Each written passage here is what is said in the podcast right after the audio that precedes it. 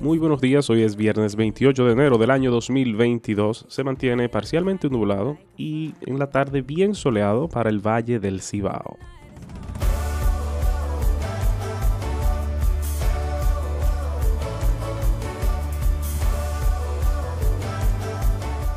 La tormenta tropical Ana ha matado al menos a 86 personas en el sur y este de África y las operaciones de recuperación aún están en curso, ya que otra tormenta amenaza con clima más severo.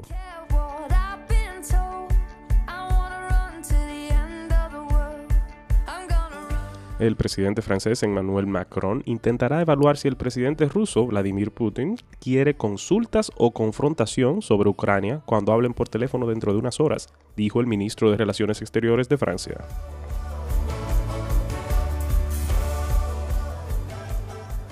Los vicepresidentes de Estados Unidos y Taiwán tuvieron una breve conversación el jueves en la toma de posición del nuevo presidente hondureño, un encuentro poco común que a su vez es altamente simbólico y que provoca ira en Beijing en un momento de tensión latente que en Washington. Estados Unidos, como la mayoría de países, no tiene relaciones diplomáticas formales con Taiwán, aunque su fuerte apoyo a la isla, tanto políticamente como a través de la venta de armas, es una de las principales fuentes de fricciones entre China y Estados Unidos. La vicepresidenta Kamala Harris dijo que habló con su homólogo taiwanés William Lai en Honduras sobre su interés compartido en América Central y la estrategia de causas fundamentales del gobierno de Estados Unidos para frenar la migración.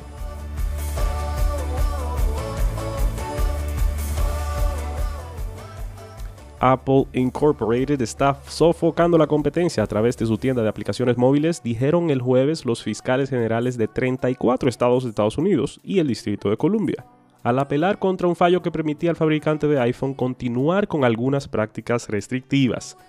Epic Games, famosos por Fortnite, está remeneando la mata, ya que Apple se queda con 15 al 30% de los in-app payments y ahí no hay negocio. Se espera que Apple responda en marzo.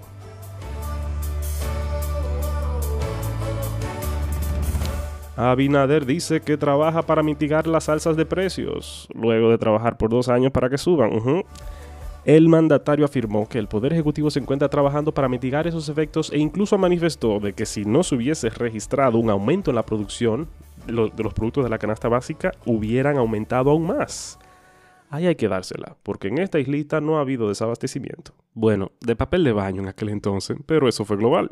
La Serie del Caribe comienza hoy en el Estadio de Quisqueya con tres encuentros a partir de las 10 de la mañana.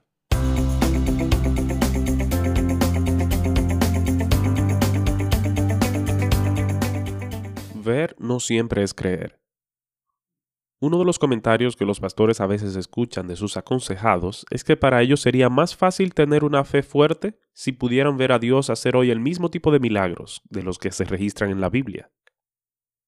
La suposición implícita es que se necesita ver para creer, que las personas que vivían en los tiempos de Jesús pudieron confiar más fácilmente en Él, ya que podían ver sus grandes obras. Esos comentarios demuestran la necesidad de leer más profundamente la Escritura, ya que hay muchos casos en los que ver grandes milagros no movieron a la gente a tener fe. Por ejemplo, Juan 11 registra la resurrección de Lázaro por obra de Jesús. Si alguna vez hubo una señal convincente, fue esa. Sin embargo, las autoridades tomaron el milagro como una razón para oponerse a Jesús, no para creer en él. La escritura también registra ocasiones en que la gente experimentó incredulidad luego de ver muchos milagros. Considera Josué 7, que muestra lo que pasó en Jai no mucho después de que los israelitas conquistaran Jericó. Después de la conquista de Jericó, cuando con un grito la muralla se vino abajo, uno puede imaginarse lo que sentía el pueblo de Israel. Dios los había salvado de una manera dramática y sobrenatural, quitando de su camino el mayor obstáculo para la conquista de Canaán. Él había cumplido su promesa de darles todo lugar donde Josué pusiera su pie. Por lo tanto, pensaríamos que no habría nada más que euforia y confianza entre las tropas y en especial en el corazón de Josué. Pero lo que estaba por suceder era un importante castigo para Josué y los israelitas. Después de que unos espías informaran que Ai era fácil de vencer, Josué envía tropas a tomar la ciudad pero salen huyendo y 36 personas mueren. ¿Cómo responde Josué? Entonces Josué rasgó sus vestidos y postró su rostro en tierra delante del arca del Señor hasta el anochecer, él y los ancianos de Israel y echaron polvo sobre sus cabezas. Y Josué dijo, Ah, Señor Dios, ¿por qué hiciste pasar a este pueblo el Jordán para entregarnos después en manos de los amorreos y destruirnos? Ojalá nos hubiéramos propuesto habitar al otro lado del Jordán. Ah, Señor, ¿qué puedo decir ya que Israel ha vuelto la espalda ante sus enemigos? Porque los cananeos y todos los habitantes de la tierra se enterarán de ello y nos rodearán y borrarán nuestro nombre de la tierra. ¿Y qué harás tú por tu gran nombre? Aquí vemos a Josué, quien en el pasado siempre había sido valiente, el hombre de fe que dio la noticia a la nación de que Israel tomaría Canaán, rasgando ahora sus vestidos y quejándose delante del Señor, diciendo, ¿por qué no simplemente dejaste que las cosas como estaban? Podríamos haber vivido felices para siempre del otro lado del Jordán, y ahora hemos sido humillados, y la noticia de esta derrota irá por todos lados en la tierra prometida.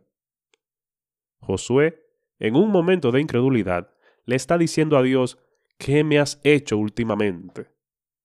Su fe es tan frágil que después de un contratiempo menor pierde su confianza y está de luto. Josué pensó que comprendía el compromiso total de Dios hacia él y su ejército, pero ahora está fuera de sí, al ser derrotado por un enemigo que Israel debió conquistar sin la ayuda de Dios. Incluso teniendo la promesa de Dios, sufren esta derrota humillante. De repente, Josué se pregunta, ¿fue la promesa de Dios una ilusión? ¿Estaba yo escuchando cosas? Dios prometió que nunca seríamos derrotados y fuimos derrotados. Lo que le sucede a Josué aquí, como vemos en su ayuno, luto y búsqueda del rostro de Dios, es una crisis de fe. ¿Por qué fueron derrotados los israelitas? Josué 7.1 nos dice, Mas los hijos de Israel fueron infieles en cuanto al anatema, porque Acán tomó de las cosas dedicadas al anatema, y la ira del Señor se encendió contra los hijos de Israel. Sí, Dios prometió la victoria a Israel, pero también ordenó al pueblo obedecer escrupulosamente los términos de esta guerra. Dios instituyó la prohibición contra los cananeos, lo que significaba que en esta conquista de guerra santa los soldados no podían obtener ningún botín. Y un hombre en el ejército desobedeció. Acán sucumbió a la tentación de llenar sus bolsillos con los despojos de la victoria en Jericó. Y por el pecado de un solo hombre, Dios responsabilizó a toda la nación de Israel. Debido a esta violación, la ira de Dios se mostró en contra de Israel y su juicio providencial causó la derrota. La Escritura nos advierte que de este lado de la gloria no hay una correlación directa entre la obediencia y la bendición. A menudo los infieles tienen éxito, pero a veces experimentan grandes derrotas. El infiel sufre con frecuencia por sus malas acciones, pero a veces disfruta de muchos éxitos externos. Sin embargo, tener éxito y una fe fuerte son algunas de las bendiciones que el Señor da a los que guardan sus mandamientos. Aunque Dios no ha prometido actuar milagrosamente hoy como lo hizo en los días de antaño, podemos confiar en que Él actúa a favor de nosotros. Nuestra obediencia no tiene mérito de justicia delante de nuestro Padre, pero la gracia del Señor es tan grande que Él nos bendice a pesar de nuestra desobediencia. Aún así, quizá veríamos más bendición y experimentaríamos menos duda si le sirviéramos con mayor fidelidad.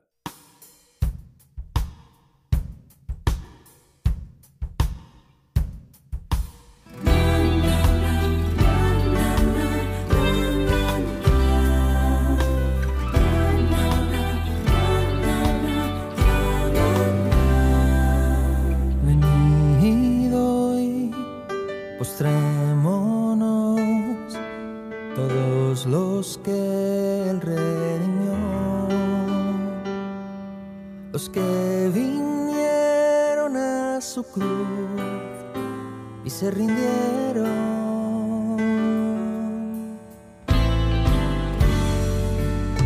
Venido su pueblo, los que le amaron,